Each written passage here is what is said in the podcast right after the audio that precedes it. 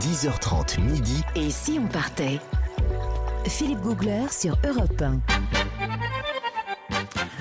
Tous les jours de l'été, un grand voyage sur Europe 1 entre 10h30 et midi. Nous sommes en Argentine et Jean-Bernard Carrier du guide Lonely Planet a vécu des aventures extraordinaires partout. Il a une vie folle en fait. C'est dingue. Vous, montez, vous, prenez, vous prenez un globe, vous mettez votre doigt sur le globe, bing, il a vécu une aventure là. Bah, il se trouve qu'en Argentine, l'aventure que, que j'ai vécue, que j'ai voulu vivre en fait, euh, j'y allais vraiment aussi dans cet esprit-là, c'était de, de faire une immersion dans la vie des gauchos. Ah. Les cow-boys argentins. Les cow-boys argentins, voilà, dans ces grandes estancias de la Pampa dont vous avez parlé, Christ- euh, Christophe, non. Oh là là, Philippe, il sait pardon. plus comment il s'appelle c'est- Christophe qui me C'est bientôt les là. vacances. C'est bientôt les vacances. Et donc effectivement, dans, dans, ces, dans cette pampa, il y a des estancias euh, et on peut séjourner dans ces, dans ces estancias. Alors il y en a qui sont plus ou moins touristiques. Ouais. Et moi, je suis allé dans des petites estancias qui n'étaient pas forcément les plus connues, les plus médiatisées. Et en fait, on, on séjourne dans ces estancias et en même temps, on peut participer aux travaux des gauchos. Et c'est ce que j'ai fait. Ah oui Ah bah, c'est quand Comme même un génial. fermier. Mais comme alors, euh, je suis pas fermier, mais on peut accompagner. J'ai accompagné les gauchos dans certaines euh, actions de comment dire de, de, de conduite du troupeau, par Ah exemple. Donc le matin, moi je me suis levé tôt le matin, il était 6 heures à l'eau parce qu'on travaille tôt évidemment quand Ah oui. on est à les travaux de la ferme, travaux agricoles. Et dans cette estancia, bah, je, je suis allé voir les, ils étaient cinq, les cinq gauchos qui étaient responsables euh, du troupeau. Troupeau de 6000 quoi bêtes, hein, Troupeau de, de bœufs, hein, de, de, de- de vaches euh, et de, et de bœufs. Donc 6000 têtes de bétail Mm. quand même. hein. Vous voyez le truc, hein, ça fait plusieurs milliers d'hectares. Oui, j'ai oublié de situer. Plusieurs milliers d'hectares la propriété, donc c'est immense. Et on est tout seul au milieu de cette propriété-là. Donc déjà, le cadre, il est, il est somptueux.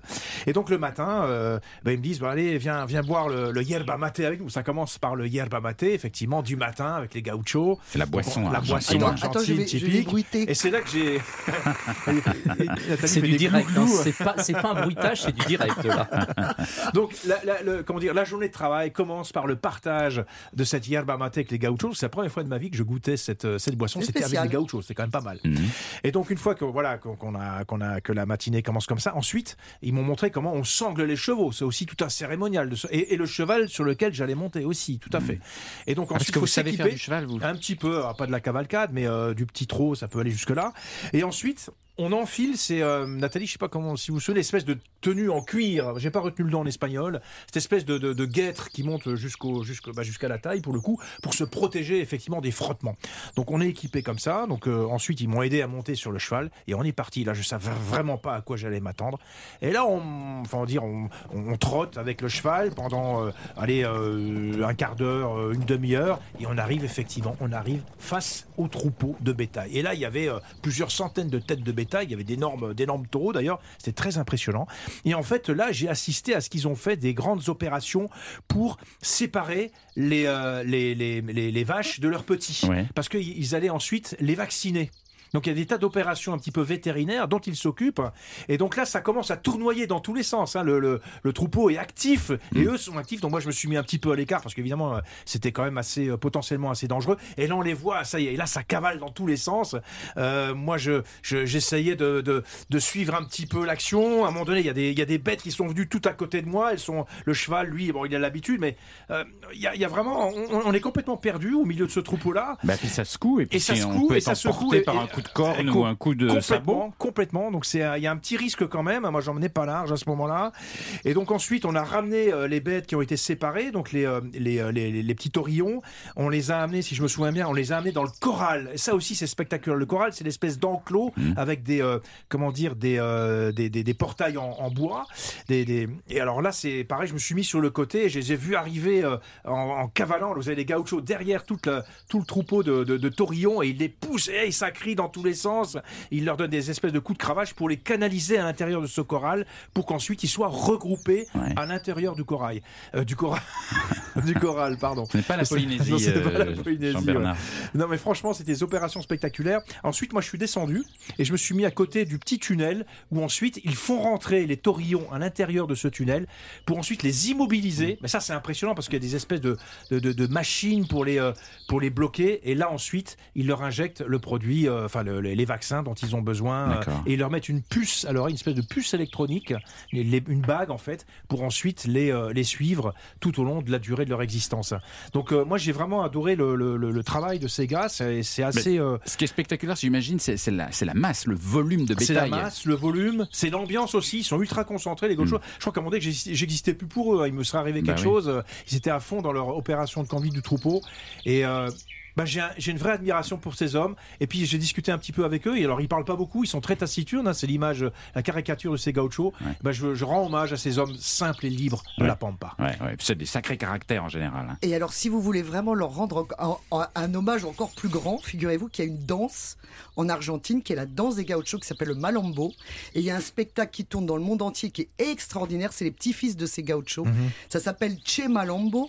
Et justement, avec leurs bottes, ils font une espèce de percussion de pieds qui est absolument exceptionnelle. Avec le il y a bruit une des talons. gaucho. Avec le bruit des Ouais. talons. Il y a une vraie culture Ah gaucho. oui, vraiment, il y a, ouais. mais c'est époustouflant. C'est un spectacle extraordinaire. J'ajoute aussi, euh, Philippe et Nathalie, que les gauchos à qui j'ai discuté m'ont dit, je leur ai dit, mais comment on devient gaucho? Parce que quelque part, quand j'étais gamin, peut-être que j'aurais rêvé de ce boulot-là. Ouais. C'est assez fantastique quand même. Ça nous fait rêver, nous les Occidentaux. Donc moi, j'ai mon âme d'enfant était là à stimuler. Et ils m'ont dit, bah, tu sais, on est gaucho de père en fils. C'est-à-dire qu'on En fait, ça se transmet. on C'est assez dur en fait. Il faut vraiment être complètement immergé dans, euh, tradition. dans cette tradition-là. Ah ouais. ouais. Donc Ouais. c'est toute une culture à découvrir quand on est en, Ar- en Argentine. Ouais. Et on peut la découvrir en séjournant dans des estancias. Alors tout ça, c'est dans la Pampa, hein, dans, Dans les, la dans les Pampa. grandes plaines euh, ar- argentines.